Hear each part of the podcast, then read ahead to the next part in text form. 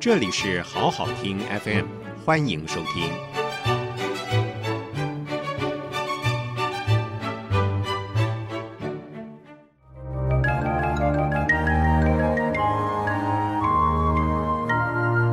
旅途的各位大家好，新年快乐！新年快乐！我是李纯宇，这边有非常多的老朋友，有很多的新朋友，那么很开心可以在旅途跟大家分享唐宋十二时辰。嗯，要先跟大家讲的是，十二时辰是二十四小时。为什么要特别分享这个？因为常常看到这个电视剧上面有很多的人被罚跪，或者是罚站，或者是罚各式各样的这个刑罚，一罚就是四个时辰。我想说，罚跪罚八个小时起来，这个腿大概要断了。总觉得电视剧是不是没有搞清楚一个小时跟两个小时跟几个时辰之间的差异？那么我们这一次呢，一共有六个主题。那么我们今天从第一个主题开始讲，分别从唐还有宋，算是古代中国里面呢最辉煌的一个转型期。为什么我说它是转型期？因为它脱离了非常多远古到上古时代的文化，还有艺术以及人文的认知，并且呢逐渐进入了科技文明，还有对外的。联络、通商等等更加发达的一个朝代，所以唐宋算是中古一个很重要的转变时期。如果没有唐宋作为承接的话，后续的明跟清可能会空掉；而如果没有唐宋作为承接的话，汉代之后很多的东西也会没办法做延续或是继续的发展。因此呢，我说它是一个古代中国最辉煌的年代。那么因为今天有很多新朋友，所以还是要自我介绍一下。我在台，我又差点念台大，这就是梦寐以求，但是都求之不得的梦想。我在师大还有世新教国文，然后呢，在我们学校的进修推广部担任讲师。那么开的是明还有清清功课，那么陆续呢也会开这个唐宋的课程。基本上我就是一个上下五千年到处开讲的人。那除了在旅途中国之外，也有在很多的地方有讲座，有东西文明的对照，或是单纯古代中国的一个文化渊源的一个讲座，都持续有在开课。那么我们今天呢，我们就直接进入主题，我们共六堂课，我们从唐代开始。我自己本身硕博论就是研究唐宋的古文，那么因为研究古文的关系，势必诗还有词一定要跟着研研究。那再往前推的话，赋也要跟着研究；往后的话，曲也要跟着研究。那么文史哲三个是不分家的，所以研究着研究着，就把这个整个朝代就串起来了。然后呢，就发现除了文字以外，文字背后的，比如说服饰，比如说想法，比如说饮食，比如说建筑等等，其实这个才是最贴近我们这些日常老百姓的真正的生活。那就从文学走入了大众。从雅走到俗，这个雅就是指文人雅士、读书人；那么俗的话就是指世俗、通俗、老百姓、俗文学等等。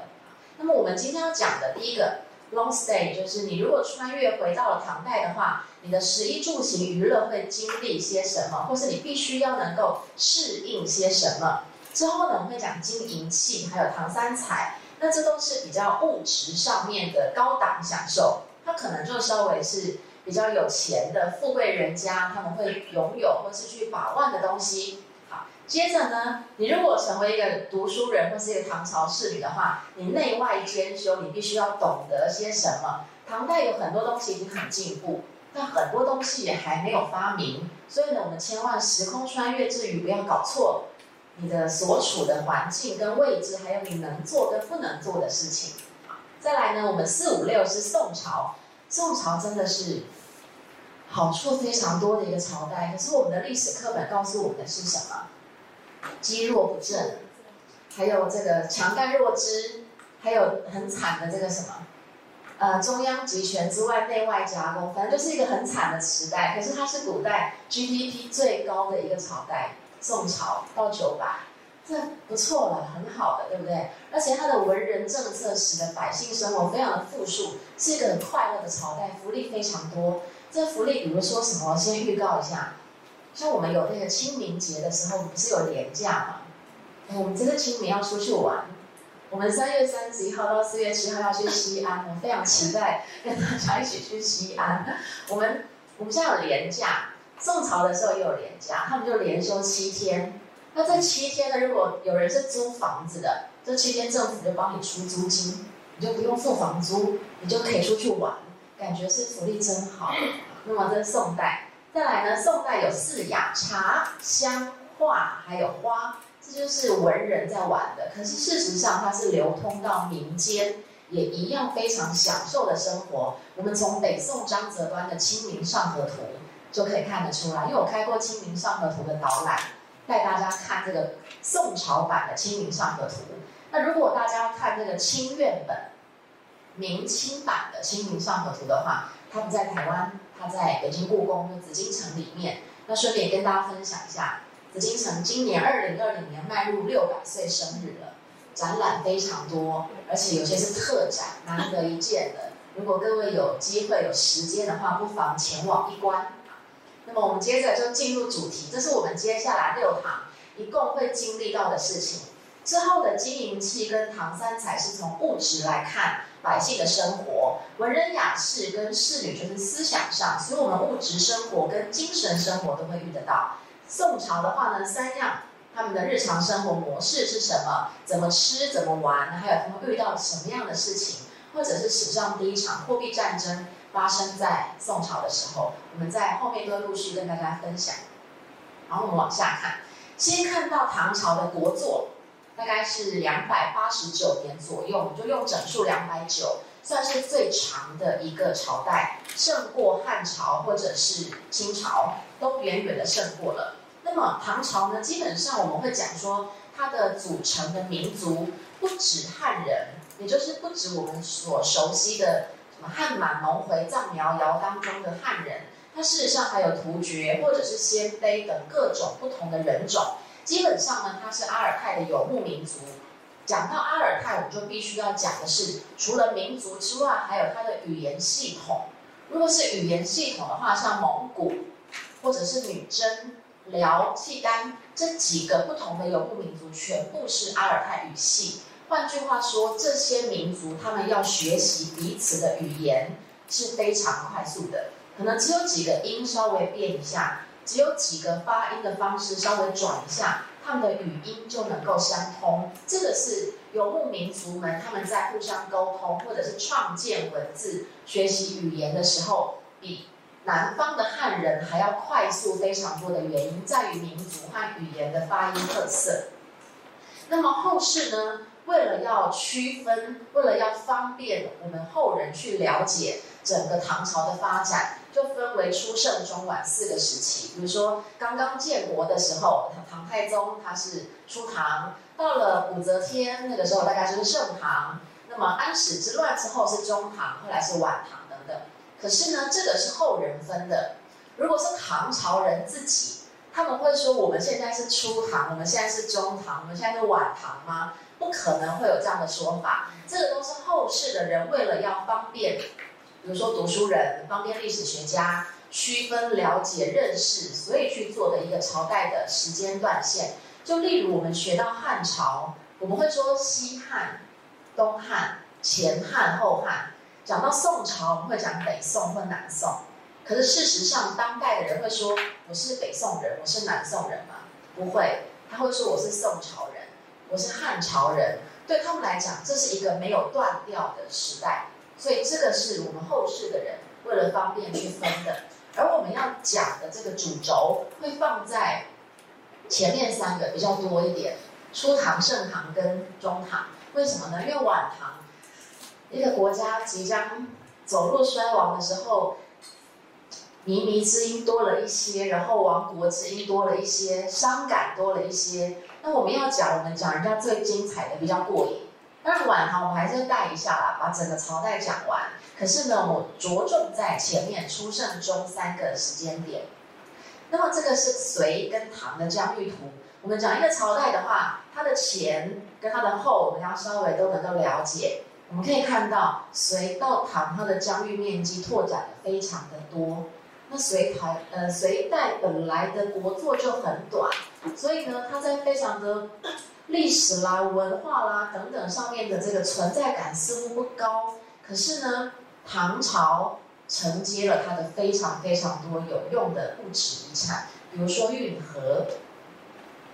再来，日本曾经派遣唐使到唐朝，正确数字大约是十八到十九次，在这之前已经有遣隋使，所以隋朝对于唐代来讲还是有一个。非常非常重要的其后，呈现其后的其后的一个存在。虽然它的国祚短，疆域又小，可是呢，科举从它开始逐渐的实施了运河的建造，还有遣隋使也在这个时候出现，奠定后来遣唐使如何影响了日本，这都是非常重要的一个奠基。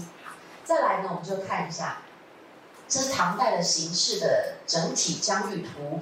深红色的线是最大的疆域面积，有一些变化，比如说达罗斯战争的时候就有些疆域的变化，或者是突厥来打你的时候产生一些疆域变化，或者是安西都护府，安西都护府在这个地方，在这一区，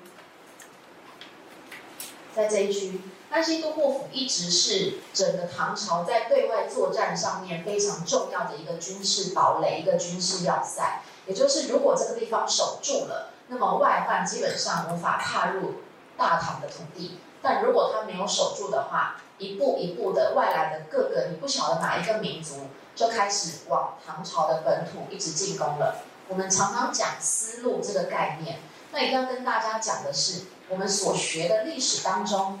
我们知道的是，汉代张骞凿空了西域，所以有河西四郡、武威、张掖、酒泉、敦煌。但事实上，丝路绝对不仅只限在这一条路上面。丝路不是一条路，它是整个从上到下整个范围，一直到中亚、西亚，全部都是丝路的范围面积。